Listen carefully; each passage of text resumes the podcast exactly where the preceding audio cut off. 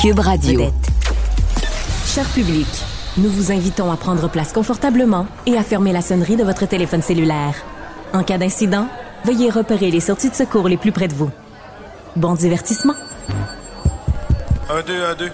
OK, c'est bon, on peut y aller. Sophie Durocher. Elle met en scène les arts, la culture et la société pour vous offrir la meilleure représentation radio. Sophie Durocher. Tout un spectacle radiophonique. Bonjour tout le monde, j'espère que vous allez bien. Euh, Il y a un film dont on entend parler depuis des jours et des jours et des jours. Pourtant, il prend seulement l'affiche demain. Mais comme les journalistes ont été déjà conviés à un visionnement de presse et qu'il y a eu un lancement, une première en grande pompe avec tout le gratin médiatique, culturel et politique à la place des arts le 25 septembre, ben, il y a beaucoup de gens, qui jase de ce film-là, c'est évidemment le dernier Denis Arcan, Testament. Eh bien, vous allez pouvoir vous faire votre propre opinion. Est-ce que Denis Arcan est complètement dépassé, déconnecté, ou au contraire, il a les deux pieds bien ancrés dans son époque? Vous allez pouvoir vous faire votre propre opinion puisque le film prend l'affiche demain. Mais moi, j'avais envie de parler à l'acteur principal du film, Rémi Girard. Bonjour Rémi. Bonjour, bonjour Sophie. Est-ce que vous êtes surpris, vous, Rémi, de voir à quel point, depuis le 25 septembre, donc depuis plus de deux semaines maintenant, le film fait jaser? Vous attendiez-vous à ce qu'il fasse autant jaser? Je ne m'attendais pas à l'unanimité. Je comprends. Mais euh, oui, effectivement, on a dit toutes sortes de choses. euh, euh, mais euh, je peux vous assurer, moi, que je trouve pas que M. Arcan est dépassé euh, loin de là. Ben, euh, je suis entièrement d'accord avec vous, Rémi. euh, puis euh, je l'ai écrit dans le journal. Richard aussi, mon mari, l'a écrit. Au contraire, je pense que c'est un film qui est euh, euh, un miroir sur notre époque. Mais revenons un petit peu, revenons un petit peu en arrière, Rémi. Comment ça se passe? Parce que c'est évidemment un, un de vos nombreux films que vous avez fait avec Denis Arcan. Comment ça se passe quand Denis Arcan a une idée de film qu'il sait que vous voulez, il veut vous avoir dedans. Est-ce qu'il vous le, vous décrit le personnage et que vous vous dites ben oui ça me tente ou pas? Ou est-ce que euh, euh, c'est c'est c'est déjà entendu que de toute façon le prochain Arcan va être avec vous?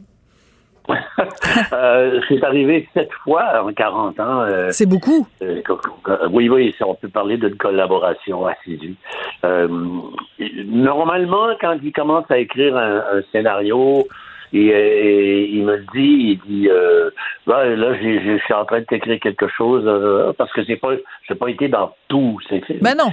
Euh, et pour ce film-là, ça s'est passé différemment. C'est que euh, moi, j'ai appris par les journaux que bon, Denis Arcand écrivait un scénario, que ça, ça se passait dans une résidence pour aînés, et que euh, un des résidents à l'histoire de, ce- de cette personne-là. Et Denis m'avait pas dit qu'il écrivait un nouveau film ou que, que, que j'étais dedans. En tout cas, je me suis dit, ah bon, ben, il doit avoir euh, un autre acteur en, en tête. Et puis, non, à un moment donné, il m'a appelé, puis il m'a dit euh, écoute, euh, c'est c'est c'est toi qui vas le faire le rôle parce que c'est toi qui es capable de dire ces mots-là. Oui. Euh, moi, j'ai dit, toi, tu l'as dit très bien, et puis ça marche bien comme ça depuis des années. Alors, euh, je l'ai su à plus tard. ça. Mais Voilà. j'étais très content. Donc, est-ce que vous aviez peur en vous disant, ben, coudon, euh, il, il y en a un autre, il en aime un autre plus que moi? non, je ne vois pas ça comme ça parce qu'il il a fait des films sans moi aussi. Il y en a, il y a, il y a Oui. des, euh, dans lesquels je n'ai pas joué. Ça aurait pu arriver, il aurait pu choisir quelqu'un, mais euh, et, quand il dit que je suis, il dit souvent que je suis son porte-parole euh, artistique, si on veut. Et je veux dire que effectivement, je, je comprends son écriture, je comprends son humour et je n'ai aucune difficulté à entrer dans l'univers de, de Denis. C'est comme pour moi une seconde nature. Oui, parce que le débat, donc, euh, avant même que le film prenne l'affiche, le débat depuis euh, donc le 25 septembre, c'est est-ce que le portrait que Denis Arcand fait de la société actuelle est exagéré? Est-ce que le personnage que vous, vous jouez, Rémi Gérard, le personnage de Jean-Michel Bouchard, est-ce qu'il est trop euh, en, en, en porte-à-faux avec son époque? Il comprend pas les jeunes, il comprend pas les woke. Vous, quand vous avez reçu le scénario, euh, est-ce que vous êtes posé ces questions-là ou au contraire, vous avez trouvé que le personnage de Jean-Michel Bouchard pourrait même éventuellement vous ressembler à vous dans la vie de tous les jours? Euh, oui, il y, a, certainement un côté qui me ressemble. Moi, je, je, euh, comme dit Denis, moi, personnellement, le bon, les transgenres, ça, c'est bien. S'il y a des gens qui sont bien là-dedans, mais moi, ça, me rend perplexe. Je ne sais pas trop comment réagir à ça. et puis, comme c'est fait avec humour, ben moi j'achète ça. Euh, mais je effectivement, je j'ai 73 ans, et puis il y a des choses qui, qui me que, que, je comprends difficilement. Oui. Euh, mais enfin, euh, on est là aussi pour en rire. Hein. Si, on ne veut pas rire, on ne voit pas grand-chose. Hein. Mais, mais c'est important aussi, Rémi, je pense, euh, de dire que oui, on en rit dans le film de, de Denis Arcand, mais c'est jamais avec méchanceté. On ne ridiculise pas les gens non-binaires, on ne ridiculise pas les Autochtones, on ne ridiculise pas même les militants, on, est, on ne ridiculise pas les jeunes, on, on, on, on taquine à la rigueur, même c'est le plus loin qu'on C'est important de le mentionner. Absolument. Mais aussi, le personnage de Jean-Michel, il n'est pas fermé à ça. Il va, il va chercher des réponses. Voilà. Euh, quand il va, quand il va chercher, quand il va chercher euh, une, autochtone à Kanawake pour dire, ben venez donc euh, voir qu'est-ce que, qu'est-ce que, qu'est-ce que les, jeunes qui se disent autochtones et qui disent qu'ils représentent plusieurs nations autochtones. Et elle, elle va, elle va euh, essayer de leur parler en work et elle s'aperçoit qu'ils comprennent vraiment pas.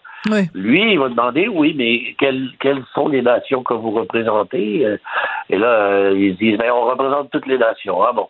Et cette phrase merveilleuse à la fin, quand elle me dit, avant de retourner à Kanawake, these are, these are not Indians.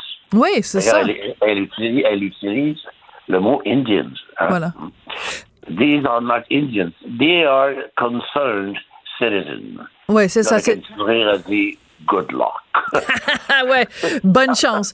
Euh, Rémi, bonne chance. Ça, c'est du arcade tout, tout craché. Ouais, mais c'est pour ça qu'on adore euh, le regard de Denis. On va écouter un tout petit extrait de la bande-annonce avant de continuer cette conversation, Rémi. J'ai écrit quelques livres autrefois qui sont maintenant complètement oubliés. Qu'est-ce qui se passe? Le ministère de la Santé a décidé que les jeux vidéo étaient supérieurs à la lecture pour stimuler l'activité cérébrale des gens âgés. Moi, ça m'a beaucoup touché ça. Puis je suis sûre que Rémi, ça vous touche aussi beaucoup parce que dans un autre film de Denis Arcand, le film se finissait euh, avec la mort de votre personnage et euh, c'était une jeune femme dans la bibliothèque et on sentait qu'il y avait un sentiment de transmission, que les livres qui sont très importants pour Denis Arcand passent à la prochaine génération, les idées, les pensées. Mais le monde que nous décrit Denis Arcand aujourd'hui, c'est un monde où on prend les livres et on les jette à la poubelle parce que personne n'en veut. Est-ce que ça vous fait de la peine, ça? Oui, ça, c'est quand même triste. Il y, a, un constat un peu triste aussi dans ce miroir-là qu'il nous met en, face. Euh, je veux dire, euh, euh, et puis c'est sûr qu'il fait avec une certaine exagération des fois. Euh, je ne sais pas si tout, dans toutes les résidences, on remplace des livres par les jeux vidéo, mais euh, c'est des choses qui pourraient très bien arriver et ça donne des, des, des matières à réflexion. Oui, mais même si on parle pas des résidences pour euh, pour aînés, euh, je veux dire, on se promène dans le métro. Avant, quand on allait dans le métro ou dans l'autobus, ben c'était rempli de gens qui avaient un livre à la main. Euh, Aujourd'hui, ben tout le monde a un cellulaire à la main. On va Oui, c'est ça. Alors, euh, c'est, euh, je veux dire, euh, c'est, ben, on va à la plage. Avant, à la plage, les gens lisaient des livres au bord de la plage. Maintenant, tout le monde a son, a son cellulaire. je veux dire, c'est pas nécessairement des livres qu'on jette à la poubelle, mais il y, a, il y a quelques mois seulement, ce qui faisait la une des journaux, c'était des livres qui avaient été brûlés en Ontario. Donc, c'est, il y a quand même cette inquiétude-là par rapport à l'époque. Puis je sais que vous, vous aimez aussi la lecture, que vous aimez les arts, que vous aimez le théâtre. Donc, de sentir que ce monde-là est un petit peu en train de s'effriter, vous, personnellement, ça doit vous inquiéter aussi. Ben, C'est-à-dire qu'il y a du bon et du mauvais. Euh, bon, les plateformes changent. Hein. Maintenant, on ne va pas plus moins voir les films dans les cinémas. Euh, on les voit sur les plateformes. Ça a un bon côté, c'est qu'avant, on disait, par exemple, euh, quand on avait le gala des, des Jutras, on disait, ben oui, mais ça donne quoi? Le, film n'est plus à l'artiste. Hmm. Hein? c'est vrai. Mais, ben, mais là, c'est plus ça. Le film, il est sur une plateforme. Vous pouvez toujours voir le film. Ça, c'est vrai. Et, les gens maintenant ont des grands écrans à la maison. C'est pas un écran de cinéma, mais euh, c'est des, images qui sont. On garde pas notre film sur le téléphone. Ça, c'est sûr que non. Euh, mais euh, c'est ça, les, les, les, moyens de communication changent. Est-ce qu'un jour le livre va disparaître? Je ne crois pas. Euh, je ne crois pas. Je ne crois pas. Mais... Parce que il, euh, mais là, c'est de voir après, avec les générations subséquentes, euh, moi, je serai plus là pour le constater, malheureusement, mais je ne m'attends pas d'ailleurs. mais mais c'est intéressant parce que... Je pense que ça va rester. Oui, euh, dans l'extrait qu'on vient d'entendre, vous dites ben le personnage, en tout cas de Jean-Michel Bouchard, a écrit des livres que bon plus personne ne lit aujourd'hui, et ça m'a fait penser quand même à ce magnifique film d'Éric Tessier dans lequel vous jouiez le rôle principal. Tu te souviendras de moi. Et il y a aussi cette idée-là d'un Québec où il y a eu des intellectuels. Hein? Oui, c'est ça, un Québec qui, qui souffre d'Alzheimer. J'ai vu un certain parallèle quand même entre les deux films. Peut-être que je me trompe. Ah, c'est possible. C'est bien possible, oui. Oui, il y, a une mémoire collective qui s'efface. Oui. Euh, et puis dans le film, c'est très évident euh, qu'à la fin, au général, je ne veux pas vendre de punch, mais euh, ne, vendons pas le punch. peut-être vers une louisianisation euh, de, de, la société. Ça, serait, ça serait grave. Ouais. Euh, Rémi, merci beaucoup. Vous êtes absolument formidable. Les critiques commencent euh, à sortir et tout le monde souligne, qu'ils aient aimé ou pas le film, en tout cas, tout le monde souligne euh, l'excellence de votre jeu. C'est vrai que vous êtes extrêmement convaincant et émouvant, comme toujours, dans le rôle de Jean-Michel Bouchard. Donc, testament que tout le monde aille le voir demain et que tout le monde se fasse une idée. Merci beaucoup, Rémi Girard. Merci, Sophie. Merci beaucoup. Sophie Durocher. Divertissante. Elle sait comment se donner en spectacle pour vous offrir la meilleure représentation. Culture et société.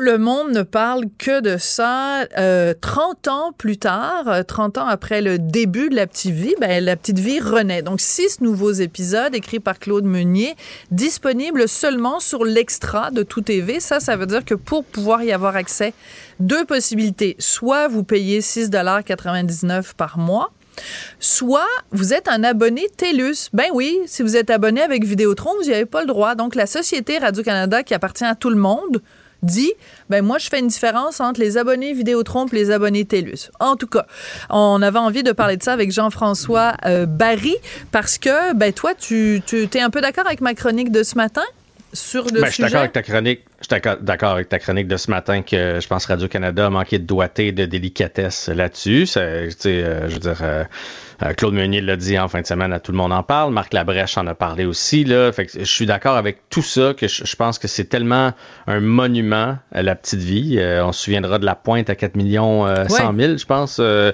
je veux dire, c'est phénoménal. Ça veut dire que tout le monde, tout le monde qui pouvait écouter la télé en français au Québec l'écoutait. C'est pas dur. C'est ça, ça, que, ça, ben que ça veut dire. Mais moi, je, je suis surpris qu'il n'y ait pas d'autre chose qui est sorti. parce que ça, je suis d'accord avec tout ça. Puis je pense qu'on a entendu et entendu et entendu. Moi, j'en reviens pas qu'on n'ait pas pensé au personnes un peu plus âgées. Tout à fait. Je, je, je, je, comprends pas. Pour moi, je dois être le seul qui a reçu des appels de Hey, moi, la petite vie, j'aimerais ça l'écouter. Comment je fais? Elle m'a dit comment je fais, parce que les gens qui m'ont appelé, ils m'ont dit comment je fais? ben, c'est facile. Euh, abonne-toi à Tout.tv Extra. Ouais. Tu sais, je veux dire, euh, mes parents, mes beaux-parents, les gens qui ont 70 ans aujourd'hui, là, il y, a 30, il y a 30 ans, ils en avaient 40. C'était des fans de la petite vie. C'est Ouais. probablement ceux qui l'ont regardé et Le regardé plus. et re-regardé en reprise depuis euh, 10 ans parce que ça, ça, ça, ça fonctionne encore là, à Radio-Canada. Mm-hmm. Mais c'est pas tout- tous ces gens-là qui euh, prennent raison. leur tablette, qui ont un Fire Stick qu'on appelle, qui ont euh, la, petite boîte à Apple ou euh, pour projeter leur tablette. ou Il y en a plusieurs qui ont le câble encore là-dedans, le câble traditionnel, qui ont de la misère à trouver leur poste parce qu'ils trouvent qu'ils ont trop de postes, qui ont de la misère à préenregistrer une émission. Euh, tu sais, parce que moi j'ai appris ça à mes parents, là, comment vous êtes pas là en, en direct, vous pouvez la préenregistrer, vous la regarderez plus tard. Mais ça, c'est facile quand je suis dans la maison avec eux autres. Fait que, bref, je trouve qu'on on a oublié une grande partie de la population qui va encore euh, faire leurs transactions euh, en personne à la à caisse la populaire. banque. là. mais Mais tu as tout à fait raison. ces gens-là, c'est pas des whiz de la tablette. Là. Non, puis non seulement ça, mais il y a aussi des gens, parce qu'on prend pour acquis, parce qu'il y a une représentante de Radio-Canada qui a été donc euh, questionnée là-dessus quand il y a eu le lancement de presse, puis elle a dit, ben, écoutez, franchement, je sais pas pourquoi il y a un problème. La majorité des gens qui sont abonnés à Radio-Canada sont également abonnés à la plateforme euh, extra de Tout TV, mais elle prend donc pour acquis cette dame-là, payée avec nos, impôts euh, de, de contribuables, que tout le monde a accès à Internet. Mais euh, honnêtement, vrai, même sans, plus. même sans rentrer dans les détails de, tu sais, arriver à se débrouiller avec, euh, tu sais, les, les- le préenregistrement et tout ça. Mais moi, je prends, j'en exemple, la mère de Richard. La mère de Richard, elle a 90 ans. Elle n'a pas. Internet chez elle. Puis son téléphone, là, c'est pas une patente comme ça, euh, dernier cri euh, 5G, euh, bidding, bedang, là. Elle a un Exact. téléphone à palette, là, qui s'ouvre comme ça, là. Pour que, c'est juste pour quand Richard va la chercher pour pouvoir appeler maman descend. Puis euh, il, va faire l'épicerie. Puis elle n'a pas, elle a pas accès à Internet. Et c'est rempli de gens au Québec. Donc, Radio-Canada dit à ces gens-là, qui sont des citoyens comme les autres, vous n'avez pas le cadeau qu'on vous fait. Moi, je trouve ça... Oui, que- parce que c'est un cadeau. C'est Oui, vrai que c'est un un cadeau, cadeau. la, la petite vie. Oui. Mais bref, on a oublié que tous les gens qui ont 50 à 80 aujourd'hui avaient, avaient 20 à, à 50. Puis Ben c'était oui. des, des mordus de, de la petite vie. Ouais. Fait que je, je trouve, je trouve qu'on a pris pour acquis. Là, moi, j'ai dit, là, gars, je vais descendre dans pas long, là, puis je vais aller vous, in- je vais vous l'installer, vous allez pouvoir la visionner avant le mois de janvier. Mais, c'est quand même C'est en février que ça va être diffusé mais à c'est la, quand- à la télé générale. C'est quand même drôlement euh, plate. Puis tu vois, euh, puis là où j'ai vu un clash de, de mes parents qui ont envie de le voir, hier, moi j'ai j'ai flanché, je dis regarde, on va le payer le 6,99 là, euh, puis je vais t'expliquer pourquoi. Euh, on, on va le regarder. Fait que j'ai tout fier de dire ça à ma fille. À soir après le souper, on se claque une coupe de petite vie à la fête. La Hmm. Non, elle savait c'était quoi, Ah ouais? mais Elle s'en elle foutait était pas complètement. excitée. Mais tu sais, elle a 20 ans, ça veut dire qu'elle était pas née quand la petite vie a passé. Fait que tu sais, pour elle, elle, a pas, con- elle est consciente du phénomène, mais c'était pas. euh, euh, J'aurais dit qu'elle avait des billets pour Taylor Swift, elle aurait été pas mal plus excitée. Puis j'ai décidé de l'écouter parce que je me suis dit, Oui. de le regarder, je me suis dit, Colin, on n'est plus capable de rien garder en surprise. Alors, Je suis en- train de connaître tous les punchs, Ben oui. les bandes annonces, les extraits qui sortent de partout, les gens qui mettent des euh, toutes sortes de commentaires, commentaires. ne serait-ce que la finale. Puis je, je vais pas la vendre la finale, le- jamais vous l'avez pas entendu, mais vous le savez, il y a un personnage qu'on pensait pas qu'il allait être re- de retour qui revient Ouais. dans une scène. Bon, Quand même. mais Ouais. imagine si on- Sophie, si on avait vu cette scène-là sans être au courant, Ouais. euh, comment ça nous aurait pogné en émotion? Ben oui, tout à fait. Mais là, on la voit venir. On le sait qu'elle, qu'elle s'en vient. On n'aura pas la même réaction. Ça va être touchant quand même. Mais on n'aura pas la même réaction. Fait je me dit, hey, on n'est plus capable de, de- de garder une, une surprise pour, euh, pour une série, pour un punch, pour un spectacle, pour euh, quelque chose. T'as Tout absolument sort raison. partout. Oui, puis en plus, le fait que ça va être diffusé donc à la télévision conventionnelle, là, vous avez juste à faire euh, boum boum avec votre télé, vous allez pouvoir le voir. C'est en février, mais on est, on est le 4 octobre, le 3 ou le 4, je ne sais plus. Euh, Le 4. ça fait quand même tout le mois d'octobre, novembre, décembre, janvier. C'est quatre mois, c'est long, là. Fait que quand ça va sortir à la télé conventionnelle, je veux dire, leurs codes d'écoute vont être faméliques. Là. Il il tout le monde va avoir... euh, tous les punchs vont avoir été vendus. Fait que ça va être quoi l'intérêt? Il n'y en a pas. Et comme le disait l'autre jour... euh, euh, Claude Meunier, c'est que si on compare, mettons, avec un gars, une fille, quand un gars, une fille, Mhm. euh, les nouveaux épisodes sont sortis, ils sont sortis évidemment d'abord aussi sur l'extra de Tout TV, mais deux semaines plus tard, c'était à la télé conventionnelle. Ah ouais, sais, deux semaines puis quatre mois, c'est pas la même chose, là. Oui, ça, c'est un cadeau qu'ils faisaient à leurs abonnés, mais hop, l'autre, Ouais. s'en vient. Alors que là, c'est vraiment, vraiment loin. Puis, c'est pas, sans rien enlever à Guilla et un gars, une fille, là, que j'aurais bien aimé euh, euh, concocter pour pouvoir le vendre dans tous ces pays. Je- mais je veux dire, c'est, quand même pas l'ampleur de la petite vie. La, la petite vie, c'est, C'est la, petite vie. et là, je, je sais que le temps nous, nous bouscule un peu, mais je veux absolument rendre hommage à Serge Thériault, même s'il n'est pas dedans. Ouais. Et j'ai été hier, j'ai regardé donc les deux premiers pour m'en garder quand même un peu. Et je me suis dit, bon sang que ce personnage-là était important dans la série. Euh, puis probablement leur complicité entre, entre Mm. Claude et, et Serge, parce que euh, Rod est pas aimé par euh, Papa. Ouais. Euh, Caro est pas aimé par Papa. Rénal tape ses nerfs à Papa. C'est Tout le moment monde. qui, c'est Ouais. le moment qui tenait tout ça. Ouais. Et je me suis dit, mais dans une comédie, un gars qui joue une, une femme, a, par, par le brio de son jeu, a réussi à, à faire tenir cette famille-là. c'est Hmm. c'est c'est le fou, moment hein? qui faisait tenir cette famille-là. Ouais. Puis Comme dans bien des comédie, familles on n'était pas dans québécoises. l'émotion. Ouais, ouais. Pardon? Je dis comme dans bien des familles québécoises, Exact. quand la mère est pas là, euh, ben les, tous les enfants, y a, on- la, la famille s'effrite, c'est vraiment le- le, fondement, c'est la mère. Ouais. Fait que je me- je- fait que je- on, on réalisait pas parce qu'on le prend pour acquis, il jouait moment, Mm. puis mais que dans la finesse de, de son jeu, même avec ses punches tout ça, mais Caro, puis Rod, puis c'est ses enfants malgré tout, puis de temps en temps elle disait Timmy, ok là force-toi un peu parce que tu sais elle a besoin de toi, puis on- bref, il était tellement un- important ce, ce personnage-là et pour le sens du punch aussi parce que euh, Moment jouait un peu un peu moins gros que certains Ouais, personnages. hein? C'était des petits liners envoyés à, Mm. à un peu une fois de temps en temps. Fait que ça faisait du bien, euh, cette, cette, cette dynamique-là euh, dans la petite vie. Fait que ça nous, fait, ça nous a juste montré à quel point c'était un comédien de, de génie, euh, Serge Thériault. Donc, tu as dépensé 6,99 Non, et- je suis membre TELUS! Ça, je l'ai vu après. J'étais prêt à payer mon 6,99, mais quand je suis arrivé pour payer, je me suis rendu compte que, ah ben, Colin, ça me coûtera rien. Voilà. Bon. Mm. Ben, alors c'est là encore la preuve. Radio-Canada, il y a deux sortes de citoyens. Il y a les TELUS et les autres. Ça, j'avoue que je trouve ça vraiment assez croquignol. Je, je, je connais pas d'autres télévisions publiques à travers le monde où, oui, ils font de la différence comme ça entre euh, les, euh, les, les citoyens. C'est quand même assez hallucinant. Donc, toi et moi, on paye les mêmes impôts. En tout cas, Mhm. peut-être t'en payes plus que moi, mais je veux dire, on non, est- d'après moi, c'est on- l'inverse, mais euh, on rentrera pas là-dedans. ah non, on rentrera pas là-dedans.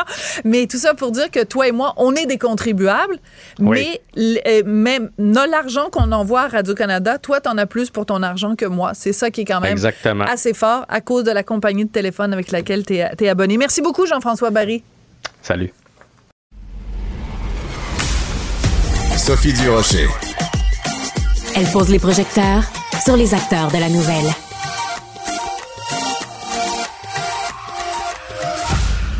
Émotionnel ou rationnel? En accord ou à l'opposé? Par ici, les brasseurs d'opinion et de vision. Les rencontres de l'air. Alors, on pourrait dire que, euh, en général, il faut se fier à la science. Hein, quand on est dans le doute, quand on, a- je sais pas, on se pose des questions, on n'est pas trop sûr, ben, fions, on- fions-nous à la science. Ouais, mais c'est pas toujours aussi simple que ça parce que des fois, même dans les milieux dits universitaires, dits universitaires, on se fout complètement de la science. On en a eu deux bons exemples récemment et c'est Christian Rioux qui est correspondant à Paris pour le quotidien Le Devoir qui va nous en parler. Christian, bonjour. Bonjour Sophie. Alors, premier exemple, euh, une euh, anthropologue québécoise, Michelle Sirois, qui est très active euh, ici au Québec, a été déprogrammée d'un colloque d'anthropologie parce que elle et ses collègues ne tenaient pas l'espèce de dogme euh, de sexe biologique euh, qui, est, qui est véhiculé. C'est quand même hallucinant, cette histoire-là. C'est- tout à fait, c'est tout à fait fascinant. Effectivement, comme vous le dites, euh, la science normalement est objective, est à la recherche de la vérité, elle n'est pas sujette aux modes, elle n'est pas sujette Mm. aux idéologies. Hein. Ce sont ces gens-là sont de purs esprits normalement. Hein. On- C'est ce qu'on c'est ce qu'on attend d'eux. Et là et là, on voit que cette semaine euh, euh, euh, sont déprogrammés déprogrammé un débat où où étaient invités cinq anthropologues, dont Michel Sirois justement, parce que ces gens-là prétendent, affirment que le sexe existe toujours, qu'il n'y a pas que le genre, mais que le sexe est biologique et que le sexe est fondamental. Comme l'ont affirmé tous les grands, grands, grands anthropologues, Claude Lévi-Strauss, euh, Mauss, euh, enfin, nommez-les les grands anthropologues. Euh, Claude Lévi-Strauss nous dit que ce qui fonde la société, c'est le tabou de l'inceste. Bon, Voilà. pour faire un inceste, ça prend des sexes. Bon, Ouais. alors, bon, voilà. Donc, donc, donc, donc, écoutez, voilà. Mais là, on a des, on a des, une- une- des sociétés d'anthropologues américains et canadiens qui nous disent, qui nous disent que le premier devoir de l'anthropologue, c'est de ne blesser personne. De blesser dans, le sens communiquer. de leur faire de la pépène. Oui, voilà, c'est ça, de, de, de, de, c'est ça, d'en- d'ennuyer, c'est ça, de faire de la peine au petit lapin pour, Bon, pour utiliser une expression euh, connue. voilà. Et, j'avais toujours pensé que le premier devoir des anthropologues, c'était de chercher la vérité. Voilà. C'était de comprendre notre monde, Eh. de comprendre, euh, voilà, les, les grands archétypes qui, qui nous ont fabriqués, qui ont fabriqué nos cultures. Mais non, ces anthropologues nous disent, et c'est une association qui le dit, c'est de ne faire de peine à personne. Vous voyez, Et- vous voyez que Et vous voyez qu'on- on est loin de la science. Oui, et sous-entendu, si on invite ces personnes-là qui sont des anthropologues qui disent que le sexe existe, ça va faire de la peine aux personnes transgenres. Comme si les Oui, ça, deux, oui, comme voilà. si les deux s'opposaient. On peut très bien parler du sexe qui existe et avoir le plus grand respect et la plus grande compassion et tout ce que vous voulez et la bienveillance envers les personnes transgenres. Il faut Ben, pas opposer les deux. Absolument. À une autre époque, Judith Butler participait à des, à des conférences où il y avait des gens qui la contredisaient. Oui, Voyez-vous? mais il faut expliquer c'est qui Judith qui a- Butler. Qui a inventé la théorie. Voilà. C'est celle, c'est, c'est, c'est, c'est le grand, la- c'est celle qui a inventé, enfin, si on peut dire inventé la théorie, euh, la théorie du genre. Mais euh, elle participait à des débats où il y avait des gens qui la contredisaient. Voilà. Vous voyez? Mais la contradiction on- n'existe plus, Christian. Oui.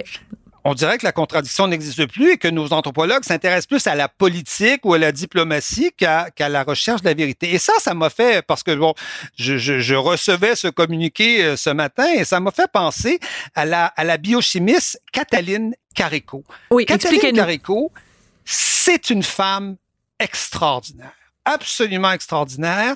Elle vient de recevoir le prix Nobel de, de médecine après avoir, euh, bataillé, je dirais, pour ses idées pendant euh, 30 ou 40 ans. C'est une Hongroise. Hein? Elle quitte son pays. Elle, elle- elle raconte son enfance merveilleuse en Hongrie où son père, euh, son père égorgeait le cochon et, le découpait. Elle, nous raconte ça, c'est magnifique. Et donc, elle quitte, elle quitte la Hongrie euh, de, euh, euh, en, pleurs parce que plus personne, personne ne s'intéresse à ses, à ses recherches.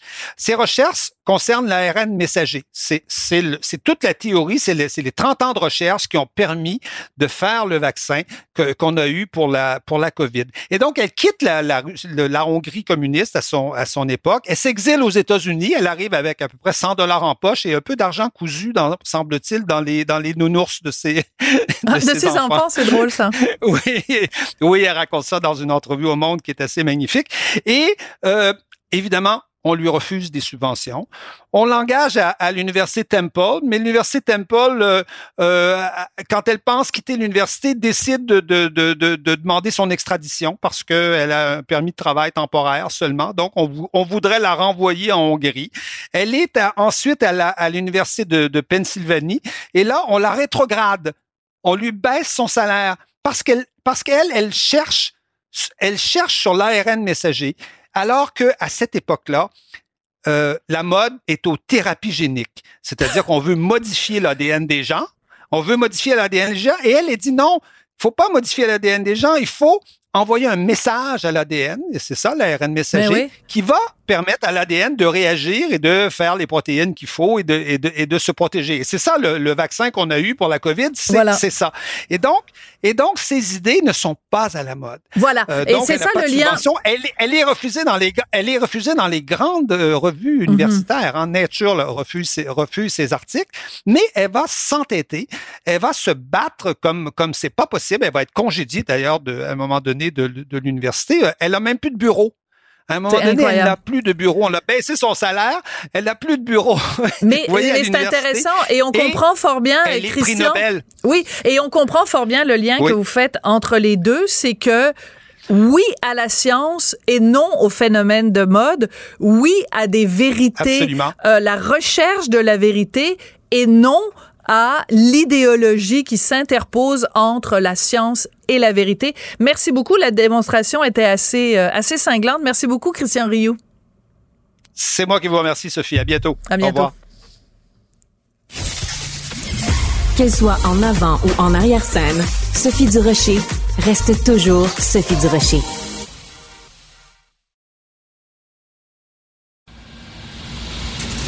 Antoine Robitaille. C'est moi qui va être négatif, là. Dans leur communiqué, la, la CSQ, ils écrivent chaque initiative visant à rehausser la maîtrise du français. Rehausser la maîtrise? Hmm, j'ai envie de jouer au pépère la virgule. Ah ouais, c'est pas très joli. C'est Hmm. pas très joli, rehausser. Il me semble que améliorer la maîtrise ou, euh, en tout Hmm, cas. hmm. Après ça, plus tard dans le texte, une telle stratégie ne peut être réfléchie. Voyons donc. Réfléchi, c'est pas un verbe euh, transitif comme ça. Là. C'est, c'est, euh, non, c'est ne peut être élaboré. En tout cas, ça me Pas- fait non, non, pas en de- tout cas. de- Non, non, c'est important. ça me fait plaisir de jouer au pépère la virgule. Ben non, mais il devrait Mon oncle 101, c'est moi. En direct en semaine dès 17h30 ou disponible en tout temps en balado sur l'application Cube et le site cube.ca. C'est un plaisir de recevoir Marie-Claude Barrette, qui est en ce moment porte-parole de la campagne Méno, Mémo. Coudon, je vais là. OK, je recommence. qui est porte-parole de la campagne Mémo Mamo. Bonjour, Marie-Claude. Salut. Mais ça aurait pu être Méno Mamo parce que à la ménopause aussi, il faut pas oublier que ben, plus les années passent, plus les risques d'avoir le cancer du sein sont importants. Mais Oui. c'est Mémo Mamo. Alors explique-nous, c'est quoi Mémo Mamo? Mémo Mamo, en fait, c'est le programme québécois de dépistage de cancer du sein qui s'adresse aux 5 ans, aux femmes entre 50 et 69 ans. Oui, on peut avoir un cancer avant ou après, mais 80% des cancers diagnostiqués sont chez les femmes entre 50 et 69 ans. Donc, c'est c'est- c'est pour ça que le, le- le programme s'adresse à elles. Et ce que ça fait, c'est que dès que tu as 50 ans, dans les mois qui suivent ton anniversaire, tu reçois une ordonnance. Oui.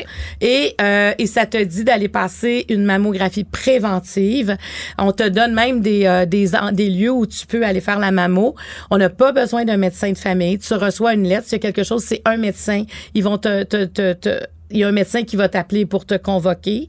Euh, parce que des fois aussi, ben, on nous demande de refaire une mammo, on nous Mhm. demande d'aller passer un écho, on nous demande, des fois, on se range qu'à la biopsie. Ouais. Mais c'est fondamental. C'est simple, simple, simple. C'est important de le mentionner parce que, écoute, quatre moi- photos, quatre, Ben là- quatre photos de 30 secondes chacune, à peu près. Oui. Alors, j'ai été surprise quand je lisais là-dessus, Marie-Claude, de voir qu'il y a euh, deux sources de réticence chez les femmes. Ouais.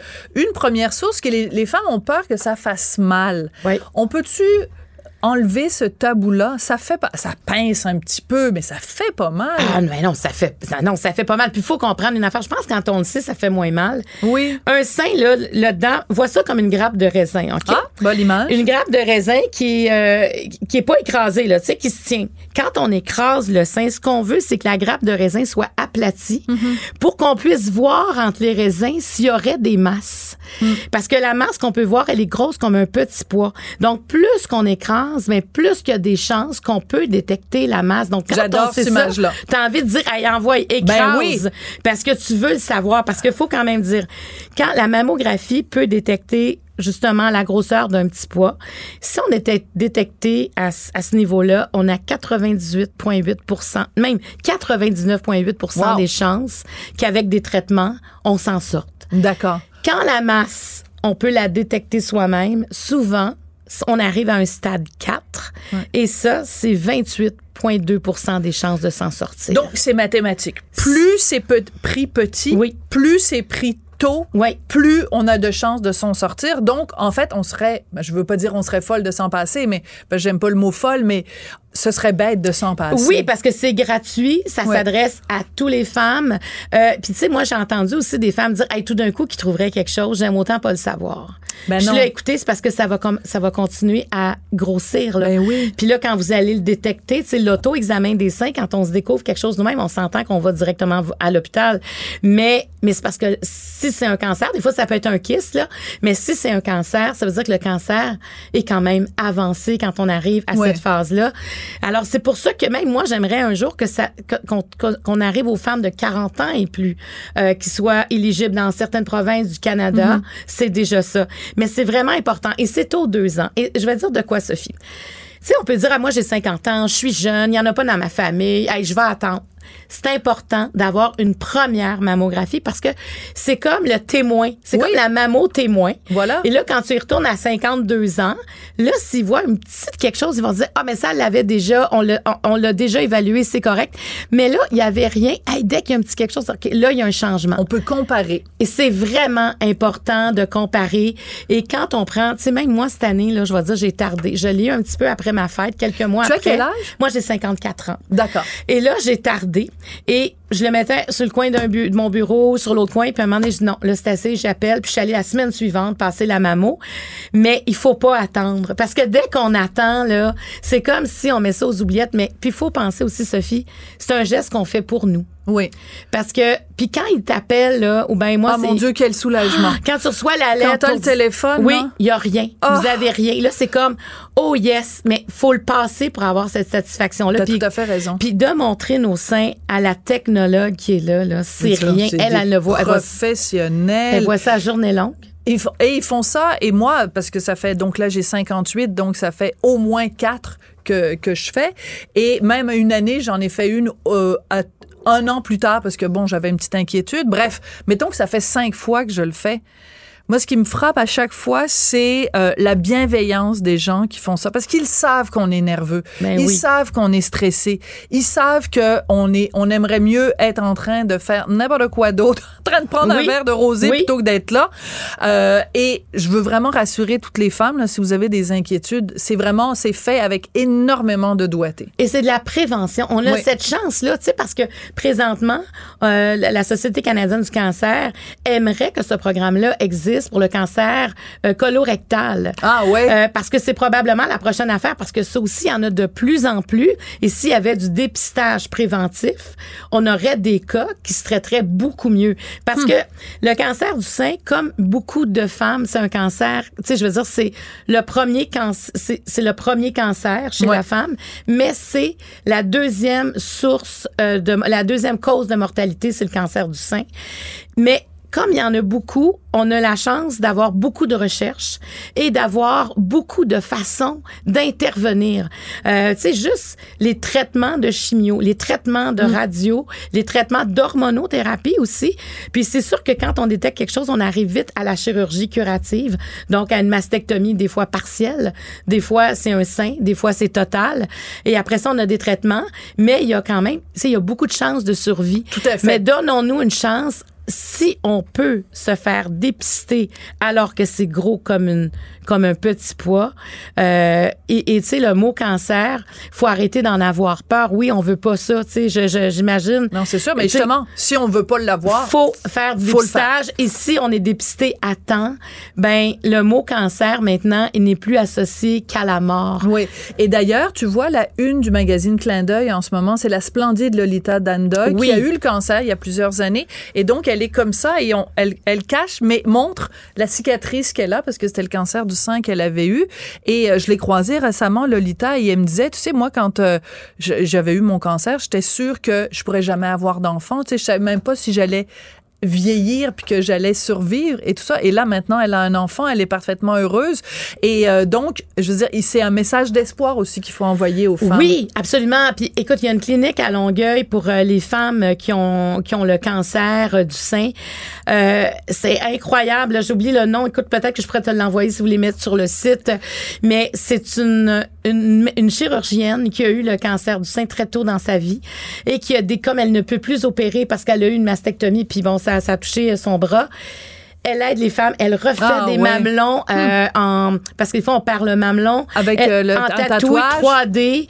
Écoute, c'est exceptionnel et de redonner confiance aux femmes et il y a vraiment des des groupes d'entraide quand les femmes ont le cancer du sein, c'est vraiment je trouve on veut pas avoir le cancer, mais si vous avez le cancer, dites-vous qu'il y a encore il y a beaucoup d'espoir, mais allez vous faire dépister parce Absolument. que je ça augmente un petit peu le taux de dépistage mais il y a encore beaucoup à faire. Ben, t'étais une euh, super bonne porte-parole. Bienvenue à l'émission Deux filles l'après-midi. c'est le fun. J'aime ça, Sophie, venir te voir. Marie-Claude, c'est tellement toujours un plaisir de te voir. Et puis, euh, ben écoute, on manque pas évidemment ton balado. T'arrêtes pas à chaque fois toujours des invités intéressants.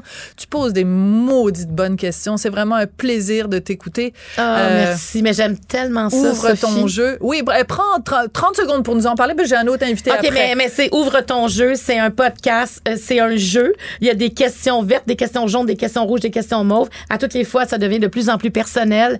Et les invités pigent les questions. Je ne sais pas trop quelles questions qu'elles vont, qu'ils vont piger.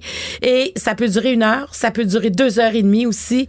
Et on a des, on a des révélations, des confidences. Ah, c'est incroyable. Euh, cette semaine, c'est Philippe Audrey Larue Saint-Jacques. On est, on, il est incroyable. Je vous dis là, moi, il m'a jeté par terre dans ses, dans ce qu'il nous raconte sur lui. Je pense que ça va toucher beaucoup de monde. On est partout sur Spotify, sur YouTube, euh, Et, sur Apple. et tes cotes sont sur- excellentes. Hey, on est rendu à plus de 17 millions de views. Pardon? De vues sur euh, les 17 oui, millions? Oui, sur le, tu sais, toutes les reels, toutes les, les reels, c'est les extraits qu'on Ouais. met sur tous les réseaux sociaux. Jeannette Bertrand sur TikTok, on est rendu à plus de 620 000 vues d'un extrait où elle parle de la mort. Sur TikTok, où la moyenne d'âge qu'on a sur TikTok Hey, est en yo! ben, T'es rendu TikTok, ben, la moyenne d'âge est entre 25 et 34 ans de Ah. notre clientèle sur TikTok. Je veux dire, il y a quelque chose. Quand on parle de contenu avec pertinence, puis on est là pour outiller les gens, les Mm. faire réfléchir, il n'y a pas d'âge. C'est tellement une magnifique conclusion, surtout avec le petit clin d'œil à Jeannette Bertrand. Marie-Claude, c'est toujours un plaisir. Merci beaucoup, Sophie. Merci beaucoup. Sophie Durocher. Elle pose les projecteurs sur les acteurs de la nouvelle.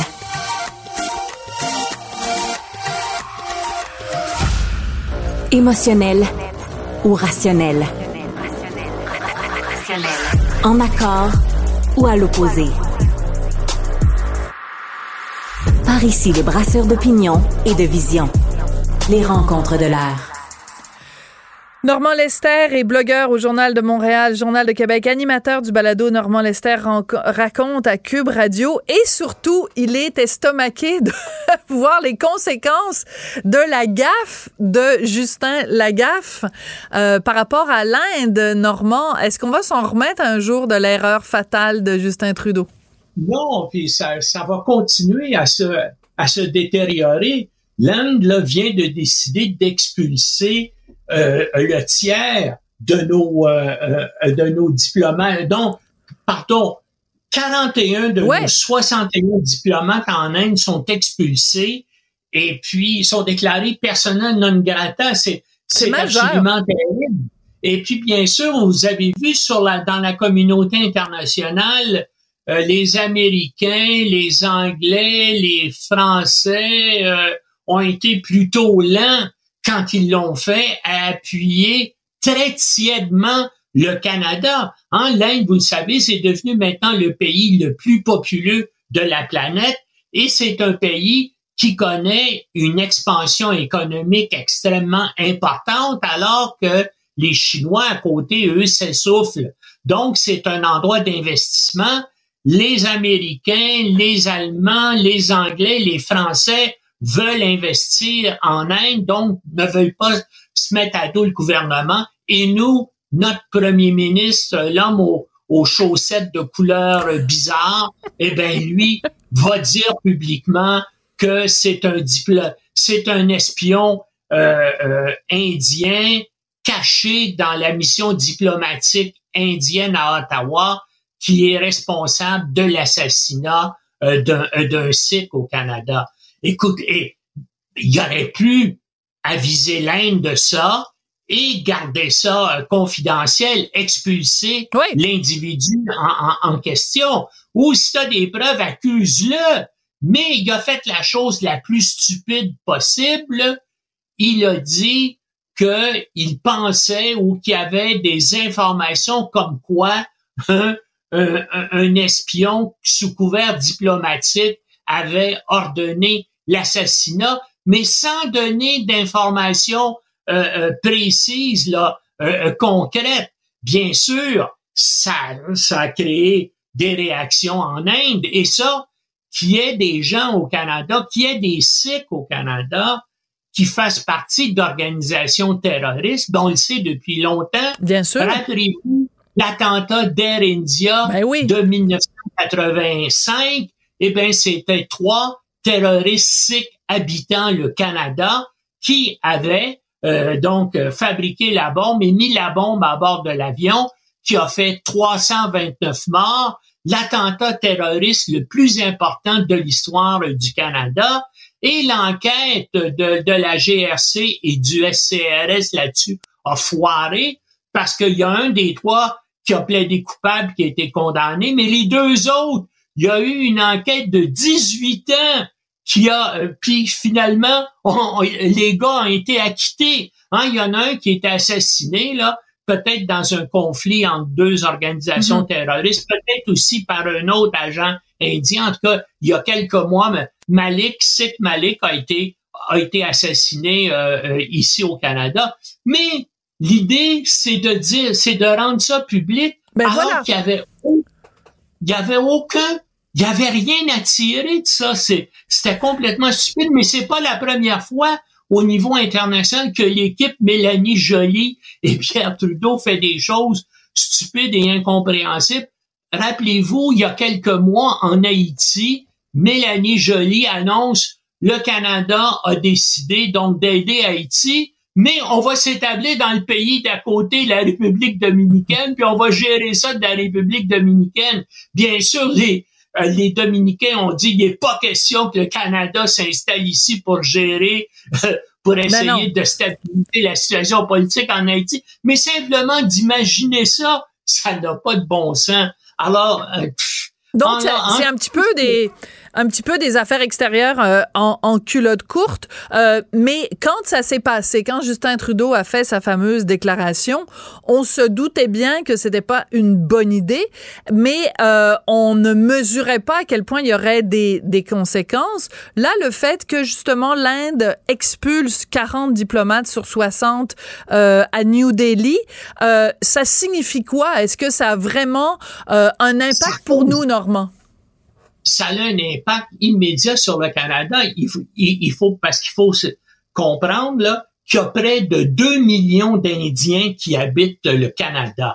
Donc, euh, ces gens-là ont besoin de soutien diplomatique, mm-hmm. des liens diplomatiques avec, avec l'Inde. Et puis là, si il y, a, les deux tiers de nos ben diplomates en Inde qui disparaissent pour gérer les relations bilatérale entre le Canada et l'Inde, par exemple, quand ces gens-là ou quand des gens de leur famille vont vouloir obtenir des visas pour venir au Canada, ben, tout ça va être complètement perturbé. Et donc, euh, mais est-ce que bien sûr en Inde, hein, puis dès que c'est arrivé cette affaire-là, c'est que des analystes et des médias indiens ont dit oui, on le sait parce qu'il y a beaucoup de sites dans l'entourage euh, euh, de Justin Trudeau. Ben voilà. Et c'est pour ça euh, qu'il a, qui qui, euh, qui agit comme ça, c'est parce petit conflit d'intérêts. Il, est proche des, euh, des cycles. Maintenant, euh, j'ai pas fait le décompte là combien il y en avait, mais en tout cas c'est une c'est une bourde et ça va coûter cher. Pense aussi c'est un marché très important pour le Canada, l'Inde. Et pense que maintenant, ça va être extrêmement difficile pour des entreprises canadiennes qui vont vouloir faire des affaires en Inde, eh bien, le gouvernement indien va favoriser les Anglais, les Français, les Américains, les Allemands. Hein, on va descendre dans la liste. Et pourtant, on est un pays qui était proche de l'Inde. Ben voilà, je comprends. Donc, je comprends qu'on voit Oh, vas-y. Non, non, mais j'allais dire, euh, c'est ça, c'est que dans le fond, il a pris cette décision-là pour une raison, pour faire plaisir peut-être à ses, à ses amis et son entourage euh, sikh, mais sans penser que ça aurait des, des, des répercussions, euh, pas juste pour les, les, les, citoyens, mais pour les entreprises et pour tout le monde. Bref, comme tu le dis dans ta chronique euh, euh dans, dans le journal, donc une crise diplomatique rarement vue depuis la guerre froide. Merci beaucoup, Normand Lester. À la semaine prochaine. À la semaine prochaine. Ben, c'est tout pour aujourd'hui. Merci à Audrey Robitaille et Marianne Bessette à la recherche, Tristan Brunet Dupont à la mise en onde et à la mise en ligne et à la gestion de contenu, Jessica Giroux. Merci beaucoup et à demain. Cube Radio.